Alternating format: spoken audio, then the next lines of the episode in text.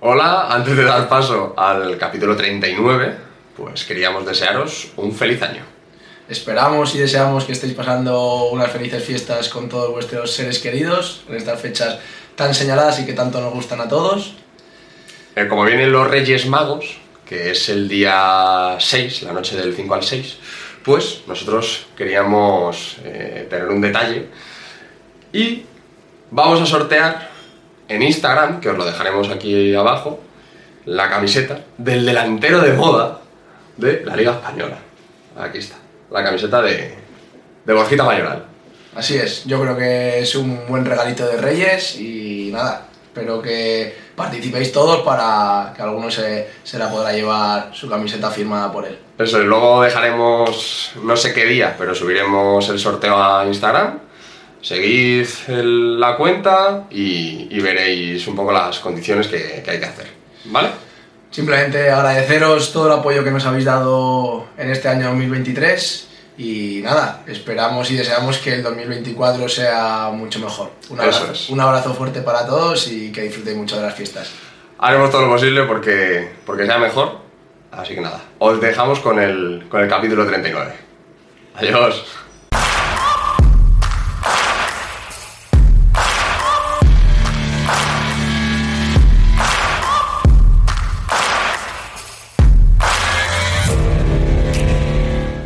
Pues bienvenidos a un capítulo más de Offsiders. Yo soy Mario Sanjurjo y aquí a mi derecha, como siempre, Mickey Muñoz. Pues nada, bienvenidos. Con ganas de tener un capítulo más, como siempre. Eh, nada, agradeceros todo el apoyo que nos dais, que cada vez es mayor y bueno, eh, todo lo que nos decís para mejorar, bienvenido es y lo intentamos implementar dentro de nuestras posibilidades, pero lo tenemos en cuenta. Así que nada, eh, animaros a que sigáis. Eso es, nada, mil gracias por, por todo el apoyo. ¿A quién tenemos hoy? Pues nada, hoy tenemos con nosotros a un invitado que tiene mucho que contar, que ya vais a ver que tiene una historia espectacular, es imposible que no, que nos guste, así que nada, espero que pases un buen rato con nosotros, Aitor Monroy, bienvenido y nada, gracias. a disfrutar. Nada, es un placer estar con vosotros. Ya han pasado unos amigos por, mí, por aquí, amigos míos, como Castel, y nada, aquí venimos a pasar una buena tarde. Fue realmente Castel, eh, Sergio Castel, el que nos, nos refirió a, a Aitor. Sí, totalmente. Al final le conocemos de, pues eso, de aquí del fútbol de Madrid y tal, pero tampoco sabíamos muy bien la historia que tenía y Castel nos dijo, tiene que ir 100% porque... Bueno, cuando hablábamos con Castel de, oye, ¿cómo te va a ir en India hace años, te acuerdas? Le decíamos, sí, pues estoy aquí con, con dos amigos. Sí, totalmente. Cuéntanos un poco, Aitor, cómo, cómo empezó todo, de dónde eres, tus orígenes. Bueno, yo soy de Al- Alcalá de Henares y bueno, al final empieza todo en el colegio, eh, como todo niño, pues al final siempre empieza jugando en, en el, en el equipo del cole y bueno, ahí empezó poquito a poco y, de ahí pues bueno, vimos que al final te gusta mucho esto y al final te metes de lleno. Van pasando los años y bueno, empiezas en el colegio y luego acabas pasando al club que estoy, que estoy ahora mismo, que es el Alcalá. Y de ahí, bueno, pues empiezas un periplo de benjamines, alevines, infantiles, cadetes, paso por todas las categorías.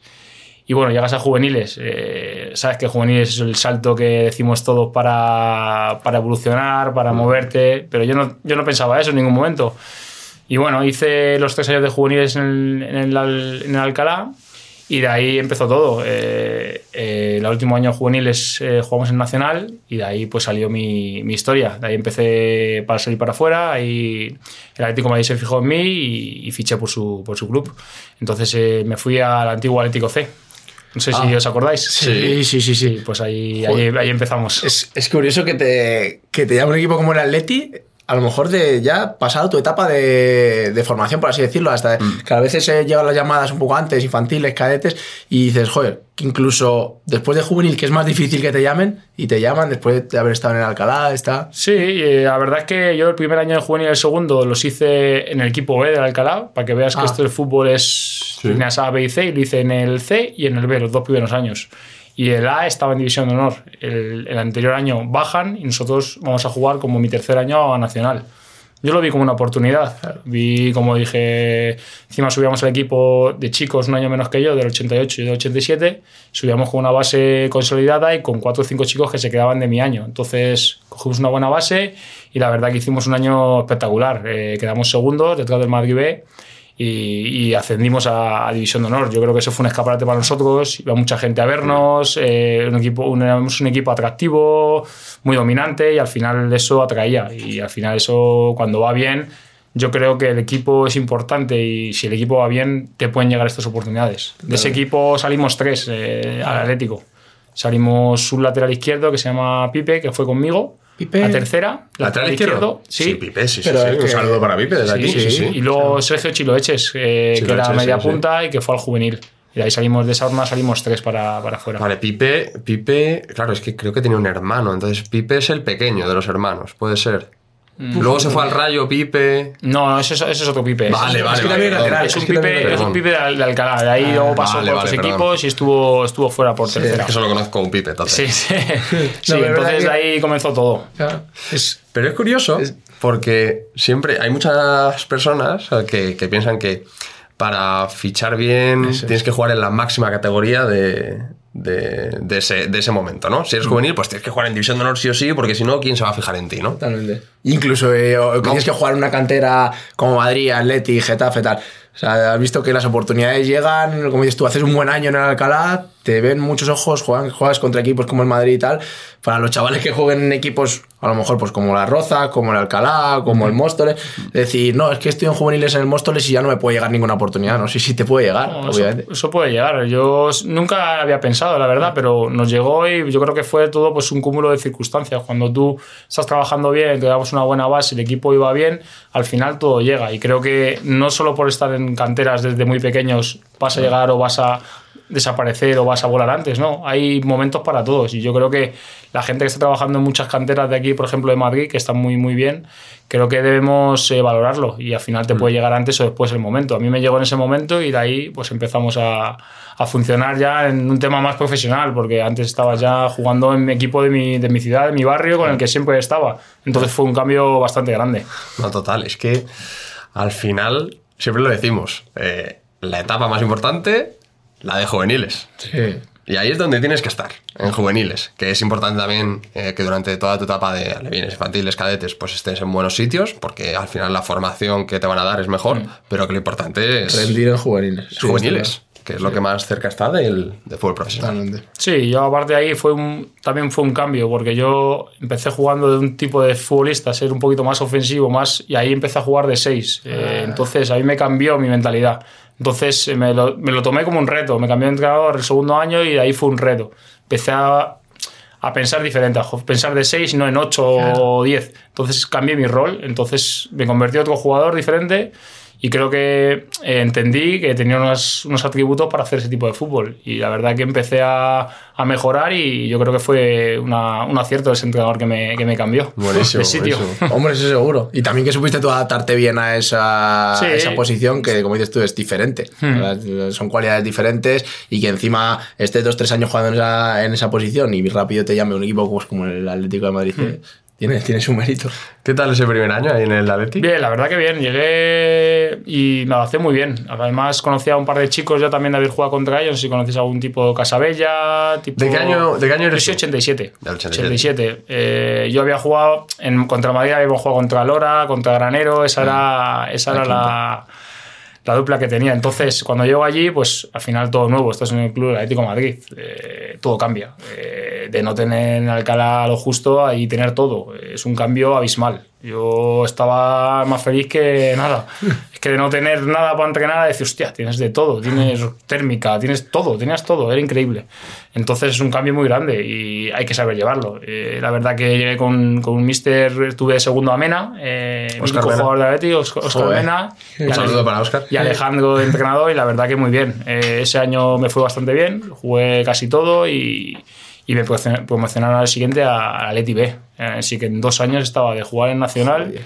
a jugar en segunda B en el final del Atlético. Qué Eso fue un ¿eh? paso, un cambio de chip muy importante, que tenía 19 años. ¿Notaste tú ese año de tercera en el Atleti? Muy, ¿Fue duro? ¿Supiste adaptarte bien? Porque al final era lo que hablamos, del paso de juvenil a, a aficionado ya, ese es como el paso más duro, el, el que el jugador a lo mejor le cuesta más. Yo Y- creo que ahí lo tenía, el chip ya ahí, lo tenía ahí, que la portilla la tenía y que tenía que aprovecharla. Y en tercera, pues al final, sabes cómo la tercera es mucho, Claro, muy, muy dura, muy agresiva, muy difícil. Había mucha gente, eh, en esa época había muchísimo dinero, eh, se pagaba mucho dinero en tercera y había equipazos. Entonces era, muy- era un reto cada partido. Entonces creo que me fue bien, me adapté bien.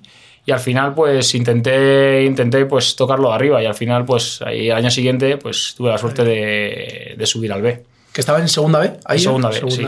Ya en segunda B nos encontramos con Borja Rubiato, estaba en el equipo, Roberto Batres, eh, Alex Quillo, eh, jugadores muy buenos. Eh, también Roberto estaba de portero también. Ah, Había Bernabé, también el portero, mucha gente, jugadores Didi que venía de fuera, pues un montón de jugadores. Entrenador Abraham García, el mítico Abraham García. sí, sí, sí, sí. Y bueno, pues bien, la verdad que para el primer año pues jugué, no era titular indiscutible, pero jugaba, la verdad que, bastante y bueno, pues poco a poco pues cogiendo mi sitio. Y al año siguiente ya vino el cambio. Fue cuando ganó el sub-17, yo hice otro año, tenía otro año más, sub-17 y vinieron Coque y Keko. Ah, Dios, Keiko. Ostras, ¿Keiko? no- ¿Qué cosa es el del Albacete? ¿Puede ser? Sí. Rubio, Rubio. Ah, sí, qué jugadorazo, chaval. Pues dos vino Coque y Keko. Vaya. Coque no perdió un balón, también se acordé de Cedi Maguati. Sí. También estaba en el equipo. Ya se me olvidaba. En la, en la temporada anterior estaba Camacho. Ah, Buah, ese sí que era un buen Sí, pelotero. sí. Camacho. Que luego ha tenido muchas lesiones, ha sido muchos problemas y la verdad que bien. Pero luego vino De Gea también en portería tenemos. De ese sub-17 son campeones y, y vienen con nosotros. Rubén Ramos. Rubén Ramos también. Vale, vale, vale. Joshua Zapata también estaba. Soy que vino con nosotros Claro. también. Joder, eso. Muchos, muchos peloteros. Mucha sí. calidad, eh, joder. peloteros. Sí, Rubén Pérez, eh, medio centro de, Sí. de Granada, del Depor, ahora estaba, estaba en Panathinaikos. Joder. Sí, teníamos, había muchos, muchos jugadores. ¿Y- ¿Hicisteis un buen año a nivel resultado? Eh, la tercera nos tocó, el, el primer año, nos- un año nos tocó en la parte de arriba, el norte, y la otra en Canarias. Ah. Y la, la verdad es que fueron dos años difíciles, o al final fueron complicados. El año, el primer año, te extrañamos al Rayo, Ah. en segunda B, el Rayo Vallecano. Joder. Era el primer equipo. Primer equipo, Sí, sí, y cuando sí. estaba en segunda B. Sí, sí, sí. Buah, ya ves. Y el partido fuimos a Vallecano, metieron cuatro. Hombre, iban muy sobrados, ¿no? Buah, un equipazo. Claro. Tienen un equipazo. Tenían a todos, a todos los míticos, Llorens, eh, Piti, eh, Aganzo, todos, todos. Increíble. Eh, Borja Gómez fue al año siguiente después de subir, ¿no? ¿El Rayo puede ser? No, bueno. Sí, creo que fue, pues sí. Suben a segunda y ahí firma, creo. Mm. Pues ahí estuvimos. Y, y- y, joder, has dicho un equipo ahí en Atleti, eh, tienes jugadores en tu puesto, que, joder, que es muy difícil competir locura, contra ellos. una locura. ¿Tú? ¿Qué, ¿Cómo fue ese año? Pues al final rascando, rascando minutos por todos los lados. Al final trabajar, trabajar, era trabajar y trabajar y siempre había minutos para todos. Está claro que siempre quiere jugar más, pero está claro, eh, yo entrenaba con Coque y Coque se le veía. Coque es que no perdió un balón. Es que era increíble. Con 16 años no perdió un balón. Quería 16 años Ah, con claro. nosotros. 16 años. Nosotros teníamos eh, 20, 20, 21 y él tenía 16 años. Recién acabado su 17. 17 años. No perdió un balón. Un crack. Increíble. Muy buena gente y la verdad que muy bien. Muy buen futbolista. Keiko uno contra uno. Cergi, que era un avión. Pff, teníamos mucho equipo. Rubén Ramos, mucha calidad. Mucho gol. Había un equipazo. Teníamos muchos chicos. Pero claro, Atienza también, ¿os acordáis? Central. Sí, sí. Sergio Rodríguez. Muchísimos jugadores. Y guay. De la portería. Hostia, mucho nivel. Mucho nivel. Tú ves ahí y dices, hostia, Joder. ya los ves a muchos que están ahí sí, en Ah, élite. En ese momento a lo mejor dices, bueno, pues Son, son, como... son compañeros. Compañeros, eso es, eso es. Claro. Pero con el tiempo dices, joder, Joder, Claro, tú ves a- ahora, digo, ahora digo a mi hijo, no, si yo juego con Coque. Claro, papá, estás de cachondeo. Sí, yo soy compañero. Te enseño una foto y digo, sí, mi compañero. Claro, es un niño pequeño, no entiende, lo ve en la tele y ya está.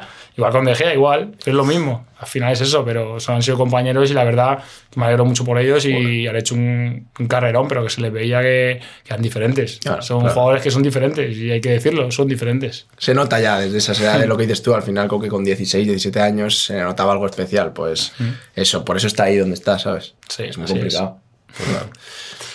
ese año, ¿qué, qué hacéis? ¿Cómo, ¿Cómo lo hacéis ese año? Bueno, tenemos ahí altibajos. También en ese momento llega, hay un cambio del tema de la dirección deportiva de llega Morortu.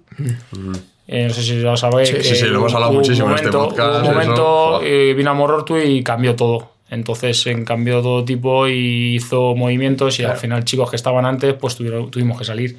Yo por ejemplo estaba, era sub-23 todavía con 20 21 años y salí porque tenía otra filosofía y al final bueno pues había que aceptarla y, sin ningún tipo de problema. O que va a meter a los suyos, ¿no? Es, Bueno, lo, pues buscaba otro tipo de jugadores o otro tipo de perfil y claro, pues al final tienes que buscarte un poco tu espacio. Y bueno, pues al final después de vueltas y vueltas pues me salió una opción de irme a- al Logroñés, en la Unión Deportiva Logroñés, que hicieron un proyecto muy ambicioso y bueno... ¿Qué cons- categoría era? Era segunda B. Era segunda B, era un equipo ambicioso, me hicieron dos años de contrato, muy buen contrato, salía del Atleti, la verdad que muy bien. Y bien, era Joshi Picnic, era el entrenador, que estuvo en el Alcalá, estuvo en el Hércules, fue en la Bragada, está en muchos equipos. Y bueno, al final me fui para allá. Todo comenzó bien, la verdad que bien, muy bien. Empezamos bien, el equipo bastante bien, genial. Y bueno, por ahí por octubre, en un entrenamiento me rompí. Me rompí el quinto meta, en octubre por ahí. Me rompí el quinto meta y Lesión Que es jodida, dicen, ¿eh? jodida. Del quinto meta. El quinto meta es el meñique, que es el más largo Sí, en este caso. El último. El último está la parte por fuera. Eso es. Y Pero es cre- el que creo- estabiliza el. Claro, el pie. entonces es el más em, jodido, por así decirlo, ¿no? De, de recuperar y. Al final es una operación, te tienen que, por ejemplo, a mí me hicieron un injerto, me hicieron meter un tornillo para, y con un injerto para, para, que no, para unir el, el hueso. Y entonces ahí, pues, depende de tu cuerpo, pues lo admite o no lo admite. Hay gente que lo expulsa y no lo, no lo admite porque no lo reconoce el cuerpo y otros no. A mí me ha ido bien, me recuperé, eh, fue dura la recuperación porque es un proceso largo, no puedes apoyar, tienes pierdes toda la musculatura, pierdes todo y al final cuando mejor estaba pues te rompes y estaba jugando todo, estaba contento, el equipo iba bien y bueno, te ¿Cómo rompes. fue? ¿Cómo fue la En un acción? entrenamiento, eh, baja al media punta a recibir, salgo con él, hace un control de exterior y yo voy a girar con él y cuando voy a girar me hace crack aquí el pie atrás y cuando voy a pisar no puedo pisar. Ah, o sea, es de gesto, o sea, no Solo. es ni de. No, o sea, no, es a mí no fue impacto. Hay, hay gente que tiene impacto. Ya. A mí fue un giro. Fui a pisar y cuando giré con el cuerpo, no sé qué pasó y pum, y se me rompió. Y noté crack. Y cuando fui a apoyar, no fui a apoyar. Imposible. Fui al esto y Qué te, has roto. te has roto el hueso. Ostras. En el entrenamiento. Es que todo el mundo lo dice que esa Octubre, Sí, ¿no? liquidado. tío. Volví en marzo. Buah, cinco meses más o menos. Cinco meses de recuperación porque yo no quería correr. eh, quería recuperarme bien porque había, había visto y había leído mucho de que si acelerabas y no lo hacías bien podías sufrir y, y al final luego iba a ser peor y entonces preferí pasarlo. Uf, sería duro para ti. Encima era la primera vez que salías de casa. Sí, la que estabas tú ahí a lo mejor solo Estaba si en Logroño, solo. sí, vivía solo allí, mis padres venían, iban, y bueno, pues estaba ahí a tres horas de Madrid, no podía conducir, pues estuve es en. Madrid, luego me fui allí, estaba solo porque mis padres trabajaban y tal, iban cuando podían, y al final no puedes hacer nada con el pie, no Claro. Estaba en casa y bueno, los compañeros que me, me ayudaban, algún compañero que tenía que vivía al lado de mi casa, vivíamos Hmm. de puerta a puerta y bueno, echábamos un cable y eso, pero bueno, fue complicado. Claro. Pero bueno, al final la recuperación luego bien y volví para, así, para marzo así, empecé a jugar y jugué los últimos 10 partidos. Y la verdad que acabamos sextos en, ¿En segunda vez? en segunda B. El, el grupo estábamos en el de Cataluña. Estábamos en el grupo de Cataluña, Más un fuerte. grupo fuerte. Sí. Y bien, la verdad que bien, acabé bien y nada, estuve, me quedaba otro año, volví y justo cuando iba a volver, pues bueno, iba a ir a Osasuna B, me querían firmar y tal. Y bueno, no me dejaban salir, no me dejaban salir y al final no salí. ¿Te quedaba otro año claro, sub-23? Me quedaba otro sub-23, Claro. sí. Y no me dejaban salir, entonces me quedé ahí en Logroño y, y la verdad que yo estaba contento, pero bueno, al final era un filial, claro. Osasuna, que sabes que tira de cantera, que puedes estar ahí y lo ves ahí. Bueno, pues dices, "Ostras, estoy bien también, porque Ya. ¿por qué vamos a forzar, no? Que no te lo tomaste del todo mal. No, porque vamos a forzar, estoy bien, el entrenador me conoce, es mismo entrenador, estamos bien, voy bien, perfecto, vale. Temporada todo bien, todo bien, todo bien. Último partido, vamos a jugar un torneo ahí a La Guardia, ahí que está entre Logroño y Sí. contra el Bilbao. Bueno, jugamos un amistoso, tal, tal, no sé qué, segunda parte, voy con Muni ahí, pam. Hago una entrada, pum, atrás. Último partido de temporada. Semana siguiente jugábamos ya liga. Roto. Me rompo 10 centímetros. Vamos, ¿El qué? una- ¿El va- isquio? el isquio, una raja. Una raja muy fina, pero una raja. Pues de la pretemporada, esfuerzo, tal. Me tiro una vez ahí a hacer una entrada unida y ¡pum! 10 centímetros. 10 centímetros. Muy fina, pero te rompes. Sí, sí. Y claro, y no podía hacer nada. Pues todo otra vez al traste. Toda la pretemporada y todo, otra vez de pues, primera. ¿Y ahora qué hacemos? Pues nada, a recuperarse. Joder. Empieza a recuperar, recuperar. A las dos semanas echan al mister. Lo he lesionado, echan al mister, mister nuevo. Pues ya sabes, la situación que viene, ¿no? Sí, sí. Ya sabes la situación que viene, ¿no? Y siendo sub-23, pues. Sí, Mister Nuevo, que a ver, no sé con qué idea vendría, porque imagino que si le echan al otro es porque la situación del equipo no era del todo buena. Todo lo a, ver, a ver por quién apuesta. Jornada 10, Jornada 10. Tú lesionado. Sí, no. claro. Me recupero. Justo para noviembre, así, para estar ya estoy disponible. Me dice, no, no puedes entrenar. Digo, bueno, puedo entrenar. No, no, no cuento contigo. Digo, vale, vale. Me apartan. No le puedo creer. apartan, pues ya me viene con tu entrenador y bueno, me apartan tal cual y me mandan a entrenar con el filial. Filial. Sí, a las 8 de la tarde entrenaba con el filial. 8 de la tarde, un frío Logroño, un frío. Y yo diciendo, no puede ser. Claro. Claro, pero sabes que pues llamé a la GAFE. Claro. Para eso Ah, la tenemos, bueno, ¿no? soy Para eso tenemos, ¿no? Llamé y me tuvieron que poner un médico, me tuvieron que poner un paro físico, todo allí, todas las tardes. ¿Me podían poner por la tarde? Sí, pero tenía que tener todas, mis, todas las mismas cosas que tenía el primer equipo. Claro. Mi ropa, mi todo, porque no me daban nada al principio. Me decían, a las 8 de la tarde con el filial. Y yo voy a entrenar, no pasa nada. Claro, ellos querían que yo me fuera, no pagarme nada Claro. y necesitamos la ficha porque ya han firmado otro. Entonces, bueno, pues esperamos, esperamos, esperamos y que no me da, no me. Digo, bueno, pues rescindimos y ya está, no querían. Y hasta el último día de mercado no me, no me rescindieron. Yo le dije que no iba a salir. Yo no voy a salir, no me voy a ir a un equipo en el que no confíe. Yo no estoy en este equipo, estoy bien. No me voy a ir a un equipo ahora cuando no confío. Yo soy muy de sensaciones. Si no estoy, no veo una sensación de que tengo que ir a un equipo, no voy a ir. Soy muy, muy impulsivo en ese sentido. Voy, voy con todo. Si no, no voy, me quedo y ya está, no pasa nada. Entonces le dije, mira, yo no tengo prisa. Si vosotros queréis mi ficha, pues esto. Y bueno, he tomado la decisión. En el último día, pues se vieron ya, me tuvieron que pagar y, y quedé libre. Pues me pagaron y ya pudieron meter la ficha de, de otro compañero. Esto ya enero. Y esto ya el 31 de diciembre. Madre mía. Cuando, el 31 de diciembre acaba el, cuando acaba el mercado. El 31 de enero. Sí, Pues sí. el 31 de enero me, me rescindieron. Por la mañana para poder meter la ficha. Entonces ahí me quedo ya liquidado. ¿Qué? Pero, nada. tío, que pero y. Bueno, no sé, que- yo con el club estaba bien. Es una decisión del, de la- del entrenador y director deportivo que entraron. Entonces, pues yo al club le tengo agradecido. Conmigo siempre se portaron muy bien. Es un club para mí señor, pero bueno, en ese momento pues tenían que tomar decisiones y, y fueron así. Son Y es el fútbol, y es el fútbol y no me ha pasado a mí solo, le ha pasado Sí, a mucha mucha, gente. gente. Pero hay que normalizarlo porque pasa. Pero hay que también saber que tenemos unos derechos. Sí, no, totalmente, que al final lo tienes que aprovechar, el tema de la fe que has dicho. Pero te tienes que dar cuenta de que, como dices tú, el fútbol somos números, eh, no somos ni personas, entonces da igual, da igual que a ti te- si te a echar el día 31 de enero te van a echar, o sea, no les va, les va a dar igual, pero bueno, tú pues con los recursos que tienes pues eh, utilizarlos. Pero es verdad que a veces da un poco de pena, tío.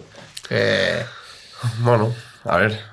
Es lo que. a ver, digamos el que es club que mira por el club, pero... Eso es. Algunas veces saldrás ganando, otras veces saldrás perdiendo, pero que son cosas que están a la orden del día en el Son fútbol. situaciones que y te van a dar, muchas sí. veces lo decimos, que la AFE ha hecho eh, muchísimo por los futbolistas. O sea, lo- todos los beneficios que tiene, mm, vamos. O sea, ha sido un saltito de calidad para la gente. yo a la gente que. La gente que no sea primera y segunda división. Desde la gente que está aquí en España, eso, pero y fuera también. Que tenemos muchas ayudas, que te ayudan para todo, que te revisan contratos, que todo lo que necesites. Que hay que, hay que atarlo todo bien, porque luego llegan los problemas y cuando estás allí y te ponen el contrato tienes que saber lo que firmas. Porque si no, luego hay problemas. Por eso mucha gente a los chicos jóvenes les digo que miren lo que, lo que hacen, que es muy importante. Lo que firmas hay que mirarlo bien. Totalmente. Para todo. Para una cosa, para, para bien y para mal. Porque al final es, es tu, estás poniendo ahí tu firma. Y son cosas muy importantes.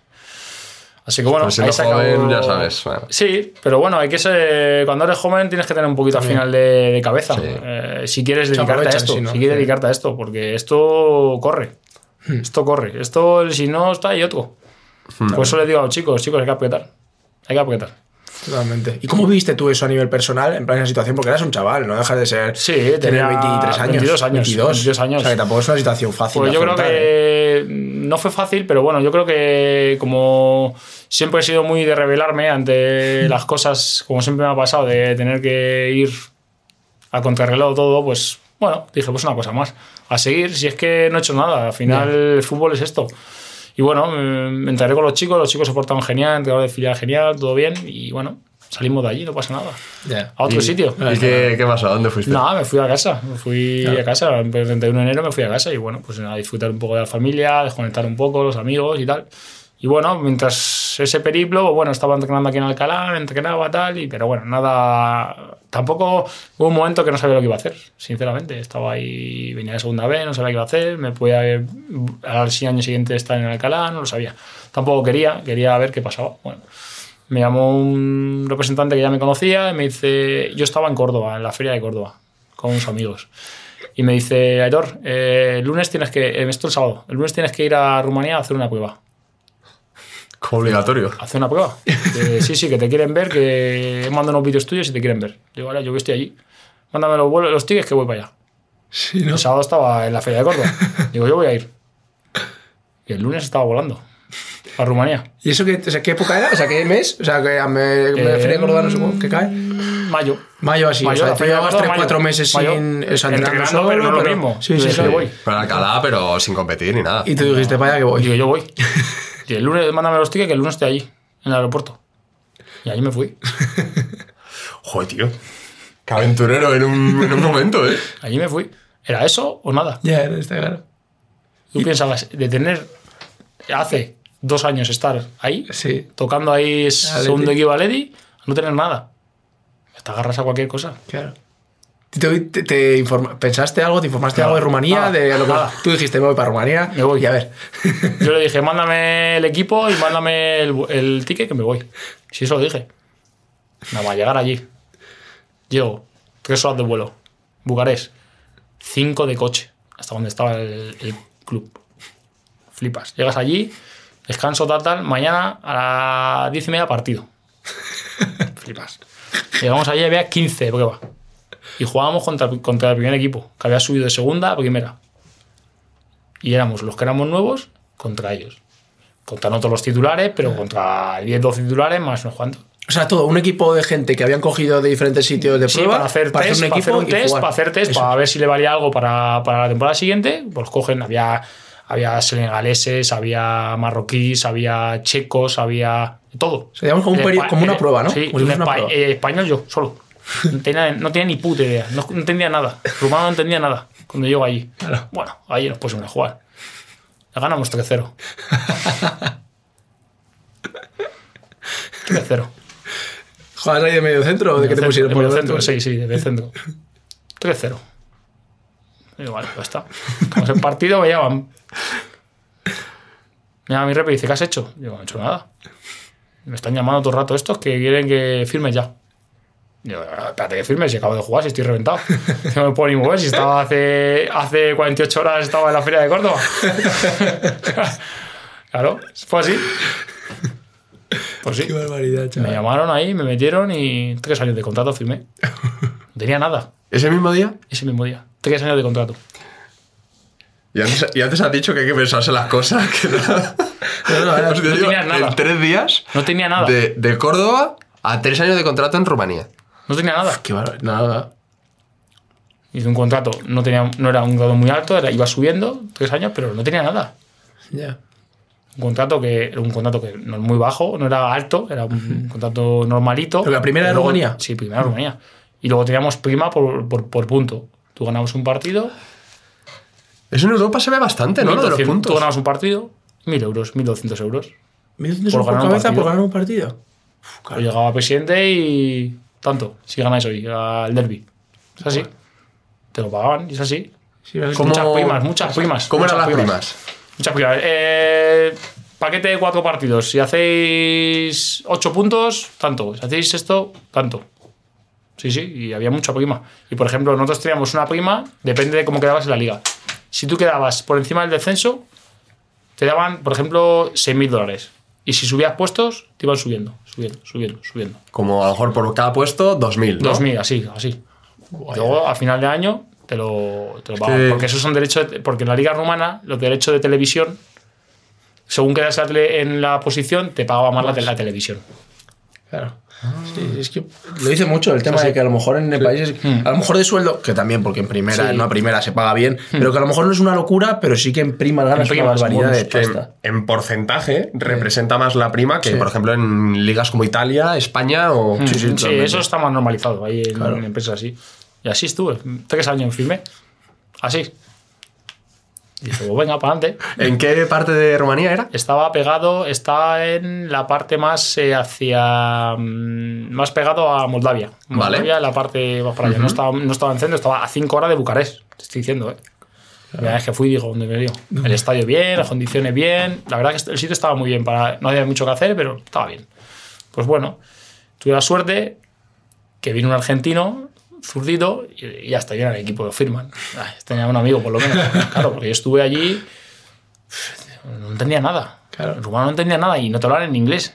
Y claro, no, rumano solo te hablaban, no te hablaban en inglés. Entrenador sí, pero lo demás no. Entonces tú tenías que hacer como pudieras. Y bueno, en principio fue complicado, pero luego ya. Joder, bien. debe ser, bien. ser difícil. La verdad que bien. Y bien, la verdad que muy contento, tío. Empecé a, a los 3-4 meses empecé a hablar rumano ya. Ya, sí, sí, me solté ya y ya. No queda lo, otra, ¿eh? lo aprendí, sí, sí. lo aprendí y bien. Y luego ahí la cultura es muy diferente, tío.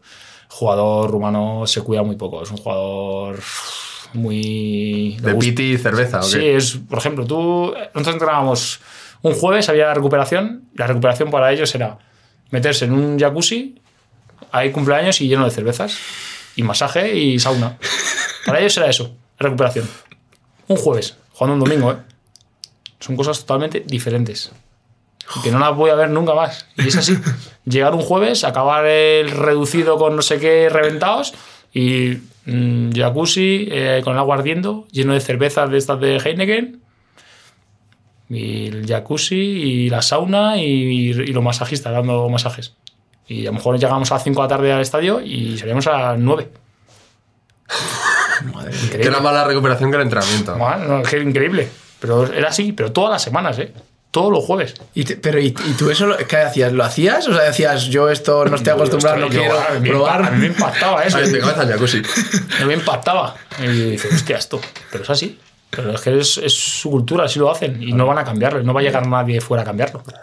¿Por qué no? Muy difícil cambiar culturas de vestuario, Muy es muy difícil. difícil. Muy difícil. Joder, pero es chocante. Es choca, es choca. A mí me vinieron los primeros días y. Luego ya me decía, "Ah, da igual. Ya se decía, eh, el españolito, no bebe nada. Digo, no quiero beber, si estamos, que acabo de entrenar, estoy muerto. O sea, digamos que tú no te, tú no te adaptaste a esa. O sea, tú hacías lo tuyo, pero Claro. no. O sea, tú no te metías con fue de cerveza. un partido, tomaba sí, sí. cerveza, tal, pero, que no joder, era. No, esto sí. de. No, tomar, es que algunos toman cinco cervezas. Digo, chico, como cinco cervezas un jueves? ¿Estáis locos o qué? Las cosas. Una cultura diferente, totalmente diferente. Te tienes que adaptar. O no te adaptas o estás muerto. Luego también te concentraban, había mucha concentración ahí. Te concentraban a lo mejor tres días antes para jugar un partido, o dos días antes. Ostras, tío. Es increíble. Cosas. Son cosas que, ¿por qué? ¿Por qué? Porque O sea- ellos decían que el jugador rumano se cuidaba y si los tenían concentrados, Claro. pues los tenían controlados. Y yo le decía, pero es que no podemos estar dos días, tres días concentrados para jugar. Unas perroteras yo en este, pero no le iba a decir lo que le dijera que, era concentrado, concentrado. Joder, pero es que choca. O sea, o sea, te concentran tres días antes de un partido, pero luego el jueves, después de entrenar, te tomas siete cervezas en el jacuzzi. Sí, es como cosa que. Llegas, llegas y está el presi así. Chavales, que se quedan calientes. Son cosas, tío, que tienes que adaptar. Pero luego muy bien, tío. La verdad que el fútbol muy Eso es, el físico. fútbol ahí, ¿cómo es? fútbol físico, al final el fútbol físico, pero bueno, luego los equipos Dinamo Bucarest, CFR Cluj, Steaua, eh, equipazos. equipos, equipos buenos. Al final, que luego juegan en Europa, luego juegan fuera, que la verdad que. ¿A qué equipo vas tú? ¿Cuál es el que.? Yo ficho en Chacló, un equipo ahí. Primer año muy bien, quedamos estos, eh, nos va muy bien. Eh, vuelvo, eh, me quería ir a otro equipo, no me dejan salir, entonces empezamos a hacer, porque me quiere fichar un equipo de fuera, de, de, Francia, de Liga 2, pero no me dejan salir, entonces me quedo otro año. Quedo otro año y bien, otra vez muy bien, tal, segundo año, tal, y ya yo quiero marchar ya. No quería estar el tercer año. Bueno, no me dejan salir el tercer año. Pues no, ¿qué tengo que hacer?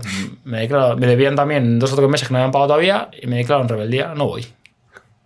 Nosotros empezábamos a entrenar en junio. Claro, ahí empiezan muy pronto. La liga empezaba a finales de. En agosto. Empieza. Finales de agosto. En junio empezábamos a entrenar. Oye, no me presenté hasta septiembre. No fui a entrenar. Entonces, porque yo me quería marchar. Yo me quería ir. Teníamos que hacer una medida de presión porque yo me quería marchar. Y al final, después de mucho, va, llego a septiembre y me apartan. Me mandan al filial, al segundo equipo. Porque yo, me- yo no quería. Entonces, el entrenador que está en el primer equipo me quiere, pero el club no le deja. Entonces, ¿qué pasa? El entrenador del primer equipo ficha por el Chefere Club. ¿Y qué pasa? Que me llama. Oye, Héctor, ¿te vendrías conmigo? Pues sí, sí, sí. ¿Qué hacen? Hacen un acuerdo y me traspasan. Me traspasan del club, con él me traspasan al Chefere Club. Que es otro voy- equipo de. Voy a uno de los mejores Rumanía, equipos de Rumanía, al Chefere Club, que jugó contra Manchester United allí, que le ganó, que jugó a Europa League, y me fui allí. O sea, por lo menos ahí sacan pasta. O sea, te dejan irte porque por lo menos ahí Sí, sacan ahí dinero, le pago un traspaso y, y me marcho. Y firmo cuatro años ahí, en Chefere Club. Cuatro años, tío. Muy fácil, porque te firman así, porque para que no- te vayas. Al final te controlan, ellos te quieren controlarte. Te hacen un buen contrato, pero te, te controlan. Y bueno, al final ahí muy bien. Al final vas a un club grande, jugamos previa Europa League, nos quedamos a punto de entrar a grupos porque nos elimina el Dinamo Minsk.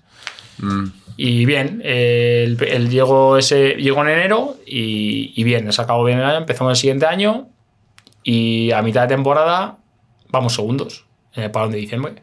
¿Y qué pasa? Que empiezan los problemas de pago. No sé qué, no sé cuánto, vamos segundos. Va muy bien, todo. Ley concursal. Tomar por culo. ¿Sabes la ley concursal, no? Sí. Que el contrato Sí, Sí, se te baja, claro. Estábamos sin cobrar. Ahora no vais a meterle concursal. ¿Qué hacemos? La gente ahí ganando pastizales. ¿eh? Unos contratos muy altos. Venía gente de jugar Europa League, de Champions League, contratos largos de anteriormente. Entonces eh, no se podía controlar, no podían hacer frente. Habían firmado gente de otro perfil como yo y otros chicos más baratos que los que están jugando en Europa League, en Champions League. Es que tienen unos contratos de antes. Claro. Entonces estaban hasta aquí. Claro, ¿y ¿qué pasa? Pues hay que salir. Y Pues yo, yo a tres meses sin cobrar, yo tengo que salir. Claro. Y claro, me sale la, la esta de Serif. Yo, yo incluso estaba encantado. Un sitio un año y medio, muy bien, muy bien. Pero claro, Sí, claro, cuando sí, no te están pagando ya tienes que tomar una decisión. Tienes una familia, tengo a mi mujer, tengo hijos Y que de eso te desaparece y. y fuera. Y me sale una oferta de Israel o del Serif de Moldavia. Y decido pues irme a Moldavia. Estaba al lado, conocía el idioma, pero era hablando también rumano tal, y me voy a Serif, un equipo uf, increíble. Una ciudad deportiva como Valdebebas. ¿Sí? Sí, sí, sí, sí, increíble. ¿En serio? Sí, sí, sí, sí. La ciudad está derruida, porque está derruida, pero la ciudad deportiva, pues tienes seis campos naturales de hierba natural para entrenar. Clínica dentro, buah, de todo. Clínica de dientes, eh, gafas, de todo. Todo. Te hace conocimiento de médico allí todo. Para dormir, Joder. Tienes para comer, tienes restaurante, eh, luego tienes un estadio de cerrado para el frío, para el este, luego tienes un estadio para jugar la liga y otro estadio para jugar la Champions y para jugar Europa League. Qué barbaridad, chaval. Joder, pero si eso es la ciudad del Santander. ¿Eh? Eso es una En locura. Moldavia, ¿sabes? Que a ver Eso quién- es una locura. Buah. Flipante. Joder. Hay que Flipante. ir, ¿eh? Impensable. Flipante. Flipante lo que hay allí metido. Y claro, pues allí es una liga que vas a jugar a lo mejor contra. Claro, la liga es muy floja. Claro. Vas a jugar contra equipos que vas a ver 10 personas en el campo. ¿eh? A campo de sintético como el suelo. En casa sí, en casa tienes un tapete, pero juegas en campos de pueblos. Pues si vas a jugar, yo qué sé. Por ahí perdido. Sí. Un desastre. Desastre ¿Cuántos equipos había en la liga? Pues había 12. Son tres vueltas. Son tres vueltas, claro. Tres vueltas. No creo que dé para 20 equipos. Tres vueltas. 33, sí. Buah. O sea, pero ya hay que había un equipo o dos. Es Serif. Bueno, Serif. Serif, Y luego está mm, Zimbru, que si no, que bajó mucho. Y luego estaba. No sé cómo se llama ahora mismo. Sí, otro equipo. Sí, Son tres sí. equipos. ¿Y el resto? Pero vamos, que Serif es el. Siempre el primero, ¿no? Claro, yo llego allí y hay seis brasileños, Claro. tres croatas y no sé cuántos de allí. Claro. Pero claro, luego, en el- luego cuando tienes que hacer la alineación, solo puedes poner a, a un límite. A lo mejor tienes 10 extranjeros y no puedes poner a 10, puedes, puedes poner solo 6. Sí. Y los demás tienen que ser de, de Moldavia. Se notaba mucho, ¿no? Entonces, es que, claro, utilizabas a los extranjeros para jugar las rondas Europa y todo eso, y los partidos importantes, y luego iban rotando, ¿sabes? A ver, y sí. si encima el Liga imagino que iríais sobrados. Si dices Sí, que. sobrados. o sea, y al final allí te pagan muchísimo dinero. Es un club que paga muchísimo dinero. ¿Cuánto puede ser una media de un jugador ahí en, en el ¿Extranjero? Sheriff? Sí, Extranjero, pues a lo mejor está en 150. netos, El que menos. netos. Netos, el que menos. ¿Qué menos? Es que hay que pagar bien para que vayan. Muchísimo, No, no, está claro. que si no, no van. Si no vas a Hombre, está claro. claro. Claro. Hombre, va donde ti mismo. O sea, si y yo allí firmo un año y medio, ¿eh? Ya ves. Y yo digo, "Ah, al medio año no puedo más. Sí. Se me cae, es que no hay nada. Es que solo tienes. En la ciudad deportiva es lo mejor que hay, luego no hay nada. Está todo derruido, todo antigua. Todo caído. Todo Ya, caído. está- no tienes, que tú... ahí tienes tu propio dinero, que es diferente al de Moldavia, tienes su propia moneda, Sí.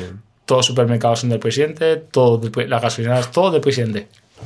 Tienes que pasar una barrera para poder entrar a, a donde está el club, que está en Transnistria, que es un paraíso fiscal. Bueno, pues está un poquito en un, en un enclave un poco extraño, ¿sabes? Y al final, pues. Joder. ¿y Es tú? diferente. Hombre, es diferente. ¿Y qué tienes? ¿Cuándo tenías ahí? ¿25, 25 Pues 26 ahí tenía- años? sí, por ahí. 26. ¿Y, y 26. estabas solo o 26. ya tenías ahí tu pareja, ahí familia? estaba con mi, con mi mujer, pero ahí me fui solo. Vale. Ahí me fui solo. Ahí Vale, vale. me fui en ese momento, me fui solo. Joder. Sí, que como dices tú, al final aguanta lo justo. Dice yo esto aquí. Sí, al final dinero y estar bien y al final, bueno, pues ya esto, pues vamos a este sitio. Claro. ¿Y ahí Ahí- vivías en la ciudad deportiva o vivías No, vi- fuera? vivía a una hora, porque me cogí un piso en la capital, Chisinau. Iba con otro compañero argentino y vamos a entrenar. Sí, para, una hora. para tener un poco de vida. Pero en Chisinau sí se podía vivir, pero allí no había nada. Claro, claro. Entonces allí íbamos una- un portero argentino, Matías de Gra, y estábamos juntos allí, íbamos y veníamos. Pero era complicado, era, se hacía duro, se hacía duro. Encima hacía un frío. Sí, Es que como son las, como las pretemporadas. Yo es que la- yo he hecho más, yo- ahora se quejan las pretemporadas. Si yo en Rumanía hacía pretemporadas, nos íbamos en la nieve a menos 15 grados íbamos a correr por las montañas. Triple sesión, por la mañana, a mediodía y por la noche. Tres sesiones hacíamos en Rumanía para entrenar las pretemporadas. Y las pretemporadas son dos. Una te hacían Claro. Claro. antes de empezar, en ¿En junio? verano, junio, y otra te la hacían en diciembre, porque hacías parón. Claro, eso. Ibas un mes a casa y volvías en enero para empezar en febrero. Que te ibas a Turquía. Ahí a pegarte la paliza. Y se quejan ahora la gente de las pretemporadas. las pretemporadas. Si tú supieses, te dirás, si tú supieses. Y así, historia tras historia. Buah, es que, y claro, porque esa zona, tú, pues eso, juegas en Rumanía, ahora te vas a Moldavia, es como que te ven, por esa zona te ven mucho, entonces ya es como que te llama un equipo. Sí. antes decías que te llamaron también de, la- de Francia, es como que Sí, la repercusión es mucho mayor, ¿no? Lo controlan ese mercado, pues lo controlan Claro. ellos. Ese, pues juegas por allí, pues todo ese mercado pues lo tienen controlado. Mucho, jugua- mucho representante de Israel iba mucho también a Rumanía a ver jugadores, porque allí hay buenos jugadores y para llevárselos allí a Israel. Y ahí tuve la oferta, no me fui en ese mercado. Entonces seguí en contacto con el chico y me llega en verano y me dice, ¿te vienes? Y digo, vamos para allá. Y me fui para Israel. que te es una barbaridad, ¿eh? Estamos empalmando. A ver, más allá, cómo está la situación allí ahora, Israel es un. No, es un país muy rico y es un país que tiene muy buena calidad de vida. Yo lo primero, la primera vez que me fui a ir, fui al aeropuerto y dije no voy. Porque te hacen un control, en el aeropuerto de Madrid te hacen un control, la propia seguridad de Israel te la hace un control en el aeropuerto de Madrid, ¿eh? Su propia seguridad de israelita ahí. Yo me cagué. Mil preguntas, mi cosa, y dijo no voy, no voy, no voy. Me fui a casa, no, no, si, no hacen, volé. si me hacen esto aquí... ¿Cómo no volaste? No volé, me volví. No me moló nada, digo, hostia, esto qué raro tal. Y voy a casa y le dije, ah, me voy. Y Y al día siguiente me fui. Y me fui. Y ya me fui para allá y la verdad que muy contento, tío. Pero y eso, eso es co- como cuando te para la policía que está nervioso y no tiene Eso. por qué pillarte que nada. Eso sí, te pero se te iluminó mil cosas, tío, no sé, y se te fue y me voy a casa. Y me fui. Al día siguiente me volví. Al aeropuerto y me fui. Yo no llevo, pero imagínate que llevo en la maleta una Sí, pistola. esto. Me la ha metido mi mujer por si acaso, por si hacía frío. De esto que te empiezas a pensar cosas de que pueden, yo qué sé, de esto que te entra el agobio, me entró agobio, Claro. Me fui, pero al día siguiente me volví a ir. Y me fui. esto que dices tú, hostia. No, pero ya tienen que impresionar para que eso pase. Sí, sí, Hombre, sí, joder. impresiona mucho. Impresiona mucho. Mi mujer, ha ido esperas. embara- mi mujer ha ido embarazada, embarazada y le han hecho, eh, una mujer, una- claro, le han tenido que quitar toda la ropa para registrarla por ver si llevaba algo, porque llevaba, iba embarazada. Vale. No se fían, es Ah, algo que son así. Haciéndole una ecografía a ver si es verdad que lleva un Que niño dentro. ¿eh? Y le decía, si no, pasa por aquí. Dice, no, que estoy embarazada. Y al final tuvo que pasar y la tuvieron que inspeccionar todo, te inspeccionan todo, tal. No, no, es un control increíble. Pues imagínate ahora. Israel es un No, no, control no. increíble. Ahora muchísimo más, pero antes es increíble. Yo no he visto en un aeropuerto con tanta seguridad. Ni en ningún sitio. Yo, como he vivido allí, en ningún sitio. Súper seguro, muy bien, calidad de vida muy bien. Es carísimo, eso sí es verdad. Es caro, pero se vive muy bien. Eh, tipo Canarias, el, todo el rato con ese calorcito, se está bien. Nosotros estamos en diciembre, estamos en la playa. Claro. Se vive muy bien, entrenas por las mañanas, todos los viajes se hacen en el día. eh, lo más lejano de punta a punta son tres horas. Qué bueno. Partido- los partidos que juegas. Así que no tienes ni concentrar ni nada, ¿sabes? Vas de una bueno. hora, vas a los partidos. Luego los campos los hicieron todos para el, para el Mundial Sub-17. Hicieron todos los campos. Entonces, Todos son perfectos. todos perfectos. Tapetes, todos nuevos, muy bien. Y la verdad que la calidad de vida. Ah. Eso decir, habías pasado de, un, de Moldavia ahí, o sea, un cambio. de estar ahí a tener todo, es que increíble. Y sobre todo yo vivía en Tel Aviv. Tel Aviv es que La capital. es la digamos. capital y veías todo. Todo el mundo veía iba por Tel Aviv y espectacular. A, Y- a mí antes de lo que ha pasado, era un sitio al que quería ir. Que siempre he visto todos los años para, para ir. Yo te digo una cosa, a ver, porque estar así, pero es un sitio que yo recomendaría a la gente que, que fuera a verlo, porque es, al final es, eh, pues es, es todo nuestro pasado, porque ahí se junta todo. Está Jerusalén, está Haifa, está Tel Aviv, y allí está todo. Es que están viviendo todas las religiones juntas. Y eso es muy difícil de controlar. Muy difícil. Como son tan radicales las religiones, es complicado. Y allí yo, al final, ya, yo he visitado todo allí, de Lamentaciones, todo. Al final vas a todos los sitios y sientes algo como dices, sí, he estado aquí, ¿no? Es algo diferente, ¿no? Y no sé. La verdad que es una experiencia muy buena. Tengo allí amigos, a ver, hay gente que está pasándolo mal porque al final es una guerra. Eh, es, una guerra, pero yo la sensación que tengo futbolísticamente muy buena, porque tuve un entrenador encima muy de Guardiola, eh, me ¿Sí? lo pasé muy bien, eh, que luego fue seleccionador de Chipre, que le gustaba jugar con tres, jugar por dentro, por fuera, aprendí mucho y también me ha, me ha inculcado mucho de lo que quiero hacer. Al final me gusta el fútbol y me gusta cómo me, nos explicaba, nos hacía entender, que hablaba en inglés y nos explicaba todo, al final te vas quedando con muchos conceptos de, de entrenadores y es uno de los entrenadores que me ha gustado mucho conocer allí. Sea, se trabajaba mucho ahí, el- ahora, hablando que has estado en estos sitios, tú que encima eras medio centro. ¿notabas mucho eso? Que mucha gente dice, el tema táctico es un desastre. Yo, por no- ejemplo, en Rumanía eh, se basaban más en cosas más eh, concretas, más concretas, no se basaban tanto, eran más de más, más rígidos, no eran tan flexibles, pero luego en Israel sí, en Israel el entrenador que me tocó a mí, muchas cosas, muchas variantes, jugadores por dentro, por fuera, buscar amplitudes, muy bien, me, me gustó mucho. Es, es cuando dices, hostia, que he disfrutado, estoy disfrutando el año, ¿eh? Eso es. que dices, joder, estoy compitiendo, pero estoy disfrutando, estoy aprendiendo, nos enseña mucho vídeo después de error, al final eso te hace, te hace verte, ¿sabes? Claro.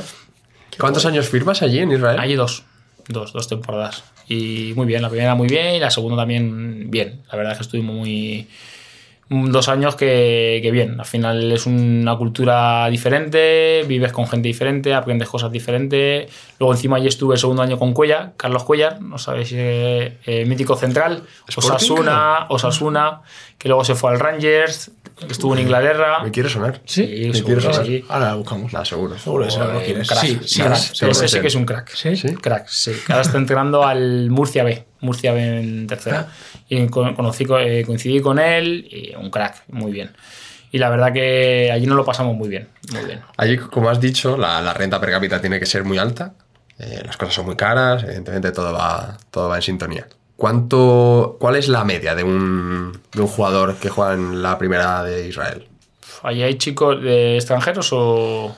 Es Eh, que- sí, extranjeros, porque Es que no, extranjero, por una ejemplo, media tú solo extranjera. podías tener eh, cinco extranjeros en el equipo, Mm. ¿sabes? Entonces eh, tienes que jugar con ello, pero vamos, eh, al final están entre, yo sé, ciento algo a 200, más o menos ahí, más o menos ahí. Al final también los impuestos y todo, eh, y luego te pagan casa, te dan coche, una casa y a lo mejor son 2.500 euros.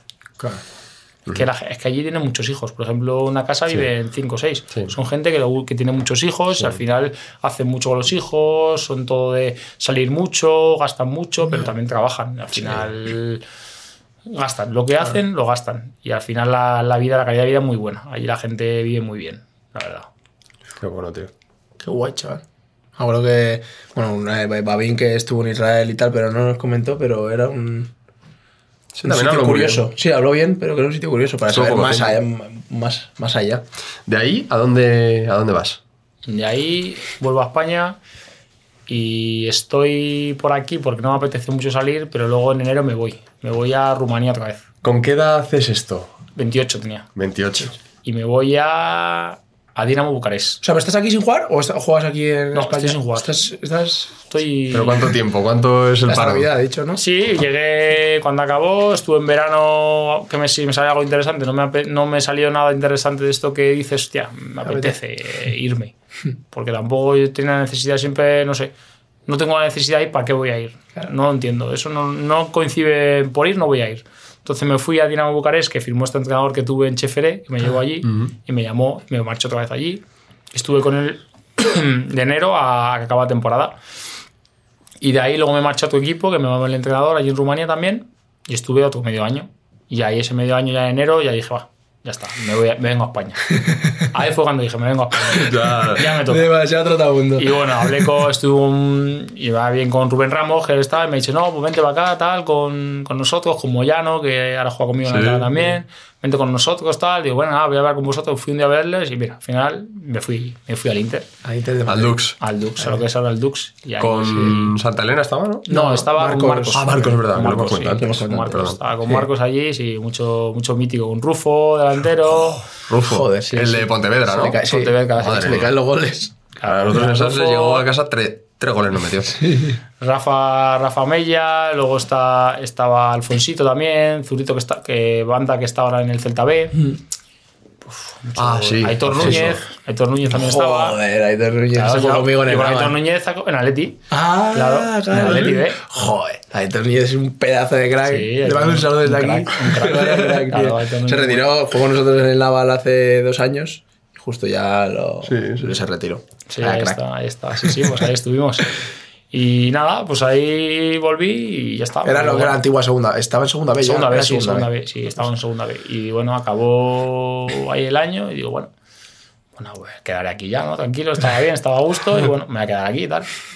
Bueno, pues llegamos ahí, ya pues, que sería pues junio, por ahí junio, fui al- estuvimos hablando ahí para renovar y tal, porque estaba a gusto y tal. Digo, "Ah". Bueno, se fue demorando lo de renovar y me, me salió lo de la India. ¿Te quieres venir a la India? Eh, otro- o el agente que me había llevado a Rumanía es el mismo agente. ¿Te quieres tal? Que te- es un equipo del Atleti, ¿qué tal? Vente, te vente con nosotros, que te conocen ya, que saben cómo eres, que creen que tu perfil es bueno para el, para el equipo, tal. Digo, ah, pues vamos para allá. Pues mándame el contrato. Cuando el contrato no, pues ya está. Cuando me llegó el contrato, pues lo firmé. Y te- todas estas oportunidades que te llegan de. No, de ahí de- esta- estas que llegan, pero también se han ido muchas, ¿eh? Ya, Claro, claro, claro, Yo claro. estoy contando estas, pero- rechazan no. Pero también te digo una cosa, que también te frustras cuando no te llega nada de España. No, eh, ya, Porque a mí no me ha llegado nada de España nunca. ya. Es que siempre lo hablamos, tío. El jugador de fuera es de fuera. Claro. Es así, que sí. es una pena, Es así, pero sí. hay como cierta. Como que está muy dividido, ¿no? Ya, mercado de fuera, eres de fuera. está. Eres eh, España, tienes mercado en España. Eso pero es. no vas a tener los dos. Eso Es es. complicado. Uno no convive con el otro. complicado. Sí, es A mí nunca me ha llegado una oportunidad de un equipo ya, hostia, ha puesto pues, en segunda o en Claro. equipo top. No me ha llegado. Pues no me ha llegado, no pasa nada. Siempre he tenido mi mercado afuera. Sí. Pero que también. Pero lo has sabido esperado, has, esper- has esper- has esperado alguna vez te gana, porque siempre Ya. tienes eso. Y también me han rechazado muchas veces. Muchas veces. Pero claro, pero cuando hay que ir para adelante he ido. claro. Y ya está. Y todas estas oportunidades que era de opciones de fuera, lo de la India, por ejemplo, que has dicho, en Moldavia, ¿siempre solía ser con tu representante? A- Bueno, algunas veces te llaman entrenador, también has dicho que, Sí, que- que algunas te llaman, sí, pero normalmente es- entrenador o Sí. eh, un representante, pero yo creo que al final son los contactos. Eh, Conta- el fútbol es. es así. Claro. El fútbol son contactos. Y tú puedes tener un agente, pero el de allí quiere firmarte y quiere pasarte por encima de la gente, pues al final eso pasa muchas veces. Y muchas veces la gente pues lo hace por detrás, tal. Yo siempre he ido de cara. He intentado no hacer un feo a nadie, ¿sabes? Siempre cuando, mira, esto me ha venido pues para adelante. O hablar con este, mira, viene por esto. Pero al final intentar mediar, ¿no? Porque al final es esto, cada uno va a buscar... También hay mucho pirata también, ¿eh?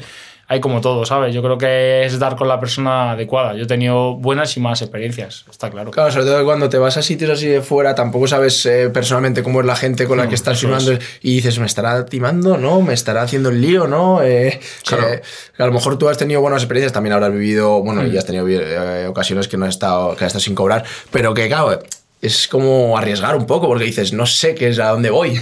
es algo nuevo Claro, para mí, sí. entonces igual me están. Me, me Tienes están que conocer al que te oferta. Claro. ¿No? Sí. Y en este caso, imagino que la mayoría de las veces ya conocías al que, oye, vente aquí, ¿no? Sí, bueno, vente aquí, pero a él se lo ha dicho uno que está allí. Claro. Claro, claro, claro. Él se fía del de allí, al final el feedback ese, pues es fiarse que salga. A medias, sí, sí. Claro, al final es eso, eh, al final no va directo. Claro. Tú vas- y son cosas que pueden pasar.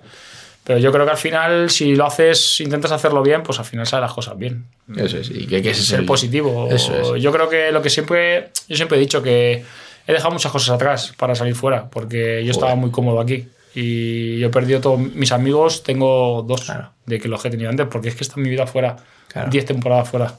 Entonces, he, he perdido muchas cosas por en medio, muchísimas cosas. Pero claro, hay que, pagar, hay que un peaje, ¿no? Sí, sí, totalmente. Para disfrutar de otras tienes que perder otras cosas. Y es lo que, lo que siempre he dicho. Yo a lo mejor he perdido tiempo con mi familia, con mis padres, pero lo he ganado mi felicidad, pero luego cuando venía aquí los he disfrutado más. Claro, Aunque- no los he tenido todos los días. Totalmente. Bueno, y que ganas una cantidad de riqueza, de aprendizaje, de conocer eh, eh, gente de todo tipo, cultura de todo tipo. Que son Sí, muchas y al cosas final también a tus positivas. hijos los has hecho salir de, de España, Eso les es. he llevado por todo el mundo, conocen todo, se defienden, eh, respetan a todo el mundo, al final dan unos valores que al final es, es básico. Totalmente. en esta vida. A ver, si te quedas, lo que decimos, ¿no? Si a lo mejor te quedas aquí en España y hubiese ido todo mucho peor y no tienes nada que contar. O Mm. todo lo que le debes al fútbol es más que rencor. Sí, ¿sabes? Totalmente. Mm, Pero, pero todo eso, tío, es que, a ver, no puedes tenerlo todo, pero, oye, ir a tantos sitios, conocer a tanta gente, tanta cultura, Sí. tantas experiencias, es que, Y joder. al final disfrutar, disfrutar de la pelota. eh, que eso es lo que te lleva a un lado y a otro. Es lo que te lleva a un lado y a otro. Porque no te vas, no te vas a, No, no. a levantar escombros o a, a una fábrica. No te vas a eso. Te vas a, a jugar el deporte que te gusta. Y ya está. Eso es. El deporte que te guste, al final estás siendo remunerado. Tienes que disfrutarlo. No puedes poner malas caras. Sí, es lo mejor que te puede pasar. es lo mejor que te puede pasar. Total. Y te vas a la India, al... ¿Cómo, cómo, se, cómo se dice? Jansenpur, ¿no? Jamshedpur, algo así. ¿Cómo es? Eso lo dice Castel. ¿Cómo se dice? Castel lo dice bien. Janssen Spur, Lo dice Castel, ¿eh? Dios, es que he escuchado a Castell ahora mismo, ¿eh? Sí, sí. En Castel hemos pasado muchísimas horas juntos. Muchísimas horas. Es que tremendo personaje, tío. Para el que no haya visto el de Castel se lo tiene que ver. No sé qué invitado fue, pero. No me acuerdo, tío. No me acuerdo, qué bueno.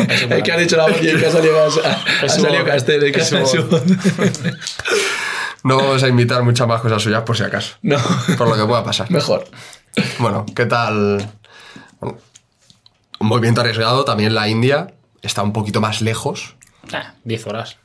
Por eso, que te has ido un poco más lejos de lo que estás acostumbrado. Que el resto de sitios, bueno. Bueno, al final era algo que nos propusieron. Al final vi que la gente que iba, iba Mr. Iriondo con más gente españoles y bueno, creo que era una oportunidad para decir, bueno, vamos a probar otro sitio, ¿no?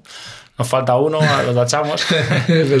Y la verdad que bien, eh, al final es una experiencia chula, pero dura. Eh, una experiencia chula, pero dura. Eh, al final también tuve muy mala suerte por el tema de- del equipo de las lesiones, como ya os comentó Castel. uf, se nos lesionó Piti, que uf, un espectáculo, espectáculo, andando era mejor. Ya en esa época, que ya a lo mejor estaba ya un poco que decía de Sí. pasada, por así decirlo, ya era un espectáculo. O sea, aún así Andando era. el mejor. Sí. Espectacular. Una zurda, un tacea, el regate ese con. Espectacular. Pegaba la pelota que la reventaba. Muy, muy bueno. Yo, espectacular. Luego tenías a Castel, que era una bestia arriba, que decías tú, es que se lo va a pasar por encima. Y se lo levantaba todo por encima. Unas bestias. Y claro, así empezamos, empezamos muy bien. Luego tenemos a Noé, estaba otro chico brasileño, estaba yo. Empezamos muy bien. Cinco o seis primeras jornadas líderes. Pero íbamos como aviones. Pero claro, empezaron los equipos a darnos hostias Claro. y se ganaron a, los dos, los ganaron. lo lesionaron y, y al final pues el equipo lo sufre. Tus dos mejores jugadores en ataque ¿Eso tú crees que fue Sí, fue totalmente clave, meditado? fue clave. Y, pero no, pero en plan, ¿tú crees que los equipos Sí, fue sí, a sí, propósito? sí, o sea, sí, claro, sí, sí, sí. sí, ¿no? Dijeron, Sí. esto es la única manera de pararlo. No nos podían parar. Es que era, iban muy sobrados. Es que Castel iba sobradísimo. Es que, que los, los mataba a dos. Velocidad, fuerza. Estaba con ganas, le salía todo. Y luego tenía a Piti por el gas, le asistía. Estábamos muy bien. Éramos un buen equipo, ¿sabes? Luego en el Mister jugábamos bien al fútbol. Y bueno, al final, luego cuando se pierden esas dos piezas, pues el equipo empieza a sufrir y es difícil. Es difícil porque al final tú tienes que jugar con cinco extranjeros en el campo. Claro. Si tienes a los dos mejores que tienes arriba lesionados, pues sufrimos mucho. Pero bueno, la experiencia fue muy buena. Luego allí nos lo pasamos muy bien, mucho tiempo juntos, jugábamos a. Vivíais juntos, ¿no? Eras algo así Sí, como que vivíais en una residencia, en una residencia juntos, todo el día juntos. man. Pues qué quiere. Porque encima Iriondo es otro personaje también. ¿Eh? Iriondo es otro personaje sí, también. Qué risas, qué risas nos echamos con, con Oscar contando lo del, lo del árbol. ¿eh? ¿Nos contaba lo ¿Hacíais de- eso? A ver, espérate. A ver. Eh, Oscar nos contó, Oscar Valentín nos contó que le llevó a los del Majadahonda, a, les llevaba de vez en cuando, aparte de hacer Yoga, yoga, la mano, hacer yoga, meditaciones, eh, respiración asistidas y todo eso, que les llevaba a un bosque, ¿no? Eso es. A abrazar un árbol. No, no, nosotros eh, se las ingenió para buscar un profesor de yoga y teníamos dos clases a la semana de yoga. un profesor de yoga indio. No te puedes imaginar las palizas que nos pegaba. Sí, ¿no? Flipas. Increíble. Ah, luego yéndose hacia de cocinero, hacia de todo por ahí. Buah, un crack. Es un crack, buena gente, sí. La verdad que nos lo pasamos bien todos. Allí es difícil porque al final está Joder. mucho tiempo, no tiene muchas cosas que hacer. Ya.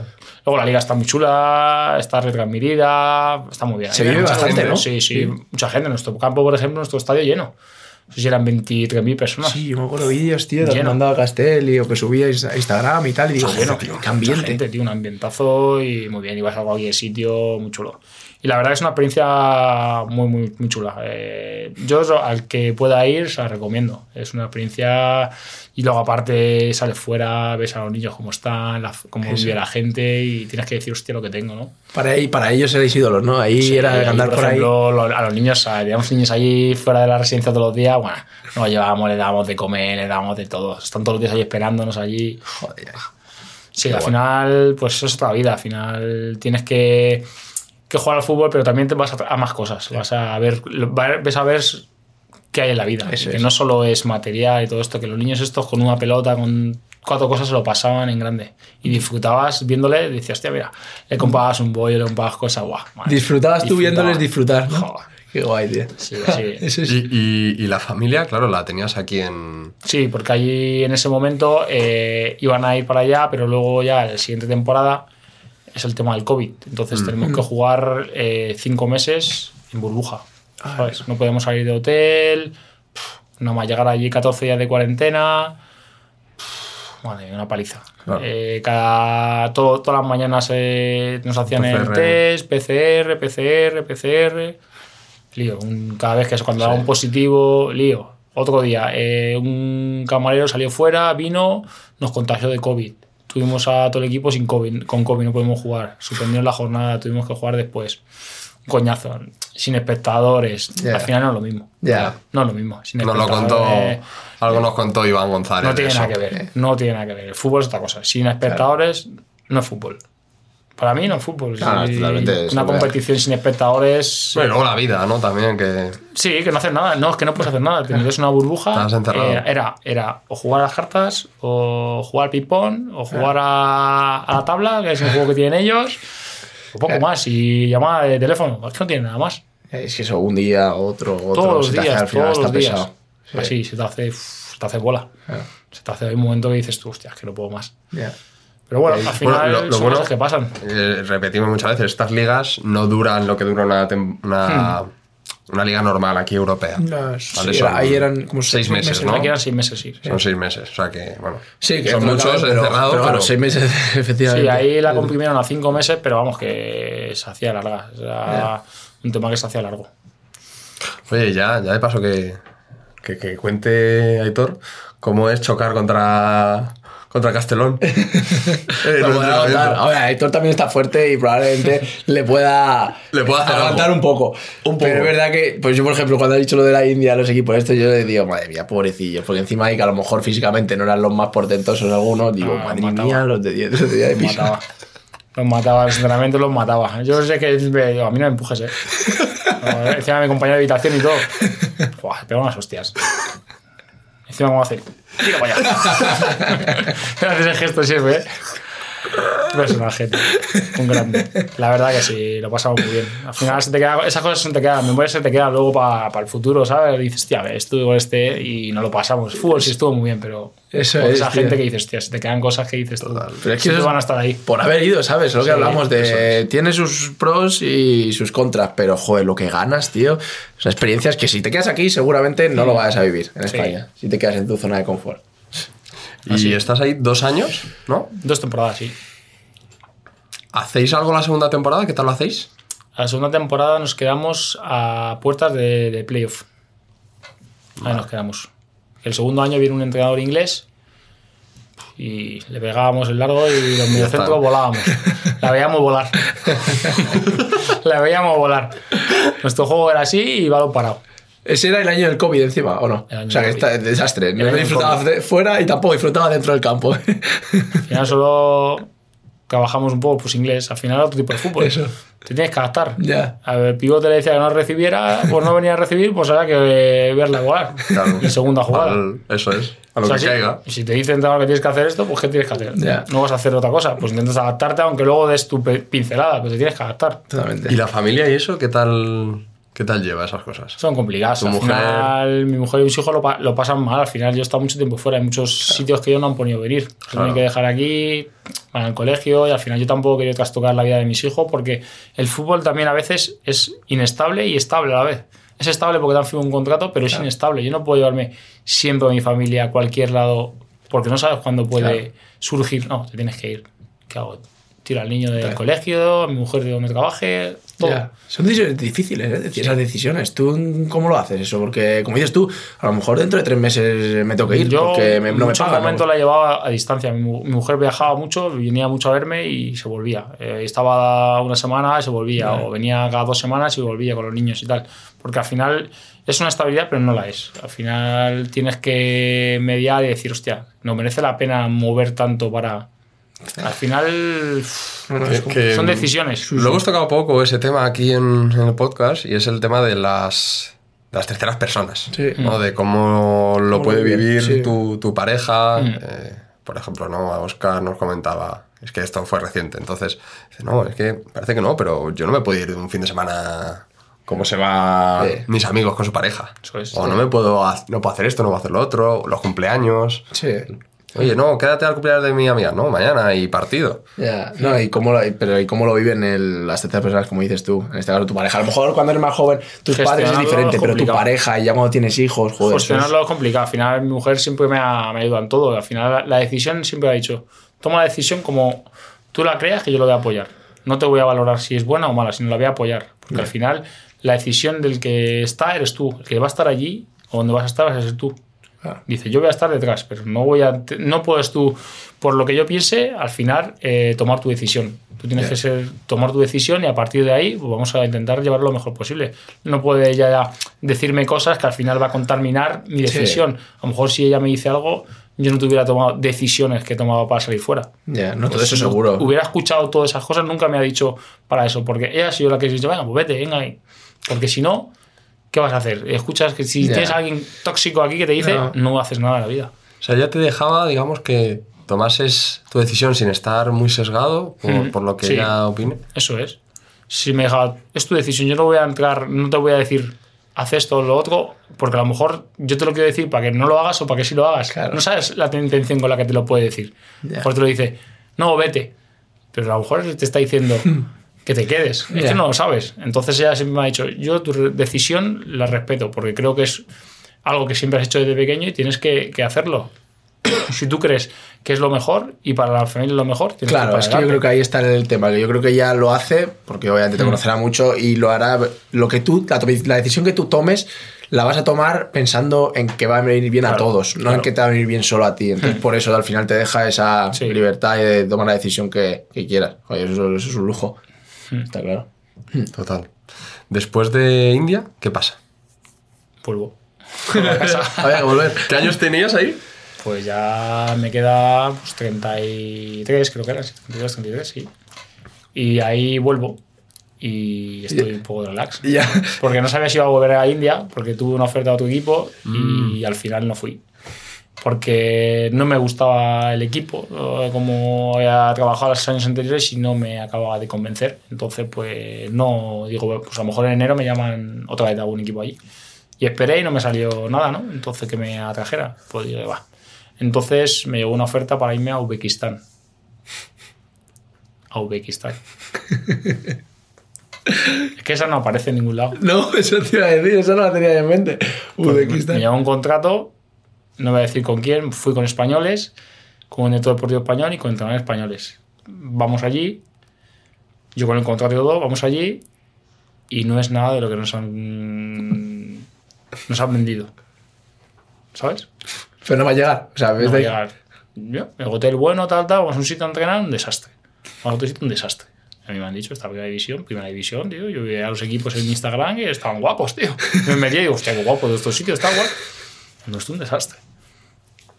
No nada de lo que me habían vendido, tío. Nada de lo que me habían vendido. Y íbamos con director deportivo español, cuerpo técnico español y íbamos cuatro españoles. Cuatro españoles o cuatro jugadores españoles. Que esta no, esta no aparece en ningún lado. No, no, no. Pero fui. Y fui. Ahí estuve. Un mes. Un mes durasteis. Un mes estuve yo. No, duré yo. Ah, Yo dije me iba. Porque yo, yo he estado en el extranjero y yo cuando he estado con españoles, yo ayudo al español. Yo lo que viví con algunos españoles de ese no me gustó nada. Ah. Estamos españoles, no nos podemos matar entre nosotros. Joder.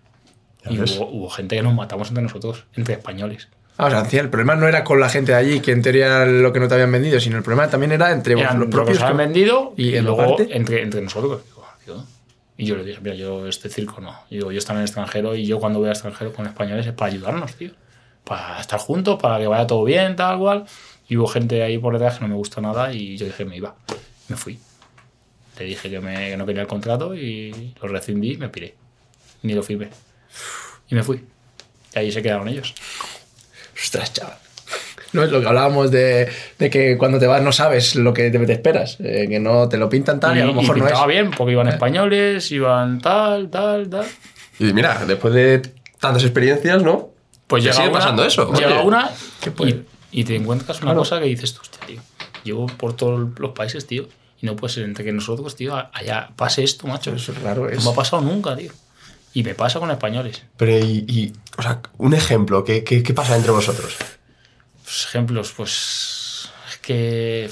Es muy difícil, pero meter mierda, tío, entre nosotros, tío. eh, Mal, muy mal, tío. No O sea, todo muy mal. tóxico. muy tóxico, muy mal. No me gusta, no me gusta, tío. Digo, Vamos españoles, hay que ir a muerte entre nosotros, tío. Y si hable a alguien mal de nosotros, hay que estar Claro. juntos. Pero para eso estáis ahí solos ahí en un país eh, a tomar por saco fuera a casa. tomar por culo. que Estamos en un país que, como nos perdamos, perdamos el wifi y no nos encuentran. Totalmente. Es que es así. Totalmente. Claro, pero tío, y estamos aquí a- con tonterías. Pero mira, yo he estado en mil países, en situaciones peores que estas, pero a mí no me han vendido esto y aparte, tío, somos, somos gente, tenemos que cuidarnos entre nosotros, tío. Y creo que no, no habían salido nunca, no habían salido Mm. nunca y no entendieron eso, no entendían lo que es estar fuera, que no es solo tu culo Claro. y salvarte tú y la mierda para el de al lado. Tío, creo que esto es un equipo, eso es un equipo. Eh, No, es es eso, yo creo que no lo habrían vivido y estarían verdes ahí a full. Total. Y de ahí a donde. O sea, te vuelves a casa. Pero claro, es que vas Eso un mes, te enero, vuelves a fue en casa. enero y yo con el fi- contrato firmado, ¿eh? Que dijo que no quería. No, no quiero, me voy. Y me fui. Y me volví. Y no pasa nada. Es una, una puerta se abrió y se vuelve a cerrar. Cuando no crees en algo, ¿para qué vas a estar? No, total. No, no, está claro. Lo que dices tú, tú vas a estos sitios a disfrutar. Si no estás disfrutando, estaba, estuve un mes, tío, yo pasé mal, tío. No, estaba bien, estaba bien. no está claro. Y yo veo un sitio, tío, para estar a gusto, para estar bien, y vas fuera de casa para estar a gusto, para ayudarnos, para tal. Pues, no. Entonces dije, mejor parar y ya está. Antes de nada, antes de meterte en el bucle este de que tal. Totalmente. Y me fui. Y ahí seguimos. Y para casa. Y ya dije, ahora ya, a descansar. Sí, ¿no? Hasta aquí, ¿no? Y ahí ya volví a casa. Volví a, volví a Alcalá. Y ahí ya, pues eh, llevo, esta es la segunda temporada que llevo ya. Ahí estamos trabajando y muy feliz, la verdad. Ya donde empecé, pues de vuelta. De vuelta a los orígenes. Joder, eso es lo más bonito, tío. Cerrando el círculo, dónde- eh. De dónde vienes, dónde eres. Joder, Mm. La lo verdad mejor. que sí. Joder, terminar ahí después de todo lo que has vivido, tío, es Sí, espectacular. La verdad que la, las ganas que tengo y el propósito que tengo es subir el equipo. Ya. Eh, quiero dejarlo y subir el equipo, la verdad. Joder, eso es No sé cuándo llegará, cuándo me tocará retirarme ya, pero quiero que el equipo, un ascenso, quiero que el equipo ascienda, tío. Es una sensación que quiero vivirla con, Subir con, con mi equipo, con el que Y crecí. encima eso, con tu equipo, eso. Quiero hacer un ascenso con ellos, eh, no sé. Es, es viable. Al, al final eres un equipo. Siempre está ahí. Siempre está y ahí. dices, uy, este año tiene equipo, tal, no sé qué. Pero bueno, a es muy, ser es muy difícil. La, la guinda del pastel para Sí, ti, para, tu cerrar el carrera. círculo, eso es cerrar el círculo. Total, total, total. Y luego tengo a mis cracks, los que han estado Ah, 18 años aquí conmigo. Vamos, Mira, estas, Es que vamos a esta- las bueno, la cosas. camiseta, la camiseta. La- Esta camiseta es del Jansenpur. Y esta es la botita, que está guapísima. 18 años, ¿no? Has dicho. 18 años juntos. Desde Muy los 18 mítico. y tengo 36, pues mira, 18 temporadas juntos. Más mítico, eso. Joder. A mí me dicen Múnich antes que, Sí, sí. que la ciudad pienso las botas, ¿eh? Joder. La verdad es que desde que empecé con ellos, con Xavier Berneda, con su hijo, con Pablo Roberto, que Pablo Roberto Sí, es, fútbol sala. el de fútbol sala es el con el que hablo siempre, con la persona que, que trato más y luego están los, los dueños, dueños, la verdad que siempre se han portado genial conmigo, me han mandado material, me han mandado botas, me han mandado de todo a todos los sitios. Buah, Yo creo que soy el último guerrero, ¿no? Pues porque yo soy de los que empecé con ellos y nunca, nunca me ha dado por otra cosa, tío. Yo me pongo otra bota y no, no, no, no soy yo, no puedo. Sí, ¿no? No puedo, no sé. Nunca me puedo. En serio, no puedo. No sé, es algo que ya. Es, tengo mi pie ahí y siempre tengo. Y la verdad que. Que muy contento. no están, están Al bastante final, guapas, están guapísimas. todos- Están muy guapas, tío. Todos me reconocen por eso. Sí, ¿no? final, Muy guapa. guapas, Y es tío. que y hay muy poca gente que lleva Múnich, ¿eh? Se ve poco, tío. Y están guapísimas. El mister, el árbitro. Claro, ahora ya Valiu, Valiu ahora está con ellos, yo también ¿no también. Ah, ¿sí? Sí. O sea, van, van escalando. poco a poco. Sí, la verdad que bien. Joder. Qué bueno, tío. Oye, y ahora, yo como última pregunta. Eh, ¿Cómo enfocas tu futuro? Después del fútbol, ¿qué ves? No quiero que se acabe el fútbol primero. Ya. Primero eso. No quiero que se acabe. Porque cuando se acaba, tiene que ser jodido, ¿eh? Pero bueno, me veo en el fútbol, me veo en el fútbol porque me gusta mucho, creo que puedo aportar mucho a los chicos. eh, ahora estoy trabajando también en la cantera del club, con los más pequeños y bueno, eh, no sé si será entrenador, no lo seré, pero me gusta mucho. Eh, no sé si será en el lado de entrenador, en el tema de dirección, pero me gusta el fútbol y quiero estar ligado a ello. No me veo en un puesto exacto porque no sabes lo que te va a deparar la vida.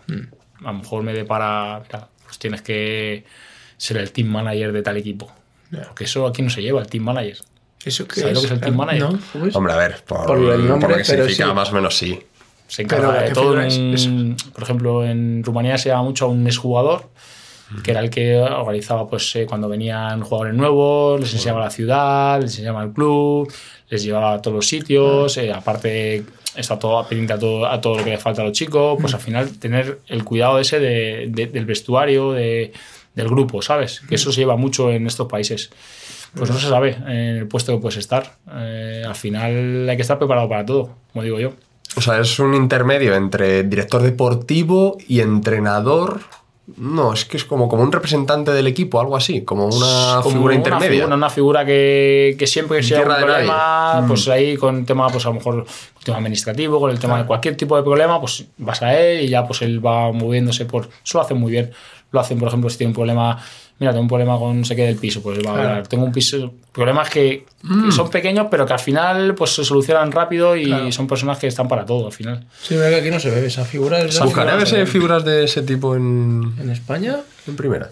No En sé, segunda. no La sé primera no sé, a lo mejor se ve poco. A lo mejor tiene otro nombre, pero otro no sé. nombre, otro departamento o algo así, pero sí. Lo buscaré. Pero no sé, no sé. Siempre ligado al fútbol, ¿Dónde me deparará? No, el si, si no me has dicho otra cosa, eh, o sea, yo siempre os lo suelo preguntar para saber qué tipo de persona es.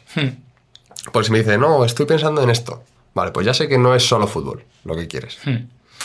Sí, pero te digo una cosa, que la vida nunca se sabe. Eso es, eso es. Yo soy mucho de impulsos. A lo mejor me llega y me dice, mira, eh, vamos a montar no sé qué. Si lo veo, y si no toque va, pues va. Pues vamos para adelante. Al final, eso es lo que yo creo que son lo que sientes. Totalmente. Y al final, si sientes que tienes que ir para adelante con algún tipo de proyecto, yo creo que hay- lo más importante es tener la voluntad del corazón. Y con eso vamos a, a empezar. Y después vamos a ver lo que pasa. Si es por saber dónde está tu, tu corazón, ¿sabes? ¿Dónde, cómo, cómo, ¿Cómo se siente, no? Sí, al final es eso. Qué bueno. Lo bueno que tienes es que, por todo lo que cuentas, todo lo que has vivido, echado para adelante, eres, eres un tío que ha vivido mucho, mucho, muchas experiencias. Entonces, todo el reto que se te ponga por delante lo vas a encarar de frente y con ganas. Entonces, Sí, al final, bueno, yo soy muy tímido. Eh, te habrán dicho, soy muy tímido, pero luego me transformo. En el tema del fútbol soy otra persona. Me gusta ser un tío chapalante y ya está, pero luego soy muy introvertido, soy muy de los míos. No me gusta más de otra cosa, soy, estoy en mi sitio y ya está, pero bueno. Al final, cuando tomas decisiones, hay que afrontarlas, tanto si son buenas o son malas. Y si hay que dar un paso atrás, se da. Y si hay que reconocer un error, se reconoce, no pasa nada. Es así la vida. Buenísimo. Totalmente. Buenísimo, tío. Qué guay, tío. Qué guay. ¿Hago la última pregunta o qué? Última pregunta. Bueno, la pregunta que le hacemos a todos, A ver que, cuál es. ¿quién te gustaría, a ver cuál es, quién te gustaría que viniese a estar con nosotros a pasar un rato como el que hemos pasado contigo, que la verdad que ha sido espectacular, Sí, es tío. imposible que la gente no le haya flipado la historia porque qué, mucho, qué intensidad, qué manera de vivir tantas cosas, está muy guay y bueno, pues a ver quién te gustaría que estuviese con nosotros. A ver, como ya os he hablado, yo creo que un capitán como del Rayo tendría que venir por aquí, ¿no? El señor, el señor Tito, ¿no? El señor Tito, Tito buah, Román, ¿no? sería... Vamos, Muy top. Sería Sí, sí. espectacular. La invitación ya se la han lanzado. Y bueno, si lo dices tú, tendrá que venir. A ver si le puedes hacer un poquito de presión, además. Eso es. Ahora que está ahí contigo. Invitación lanzada. la verdad que puede ser, puede ser muy, muy top. Mil a gracias. Mil gracias, A Aitor. vosotros. Ha sido espectacular. La verdad que hemos pasado un rato buenísimo. Sabíamos, Castel ya nos lo había dicho, que Yo también lo a pasar. muy bien recordando el pasado y cosas que parece que se te olvidan, pero no. Están ahí, están ahí. Hombre, eso lo has vivido tú y para ti queda, joder, qué, qué orgullo. Muchas gracias por, Nada, venir. Mil gracias, eh, que, que has tenido una valentía increíble de hacer todas esas cosas que al final lo que te mueve es el fútbol y Y la gente que lo vemos de fuera mola, tío. Mola, la verdad. Y al final ves dónde has estado y tal. Pero escucharlo ahí de cerca y todas estas vivencias, por lo menos a mí me te pone hasta la piel de gallina que mola. Yo creo que al final, pues al final alguno lo, lo verá, lo escuchará y dirá, hostia, ¿por qué yo no puedo hacerlo? ahí está. Eso es. Ahí está. Eso es. Totalmente. Es que para eso lo hacemos. Eso es. Total. Así que nada, mil gracias. A ti. Mil gracias. Hasta la semana que viene.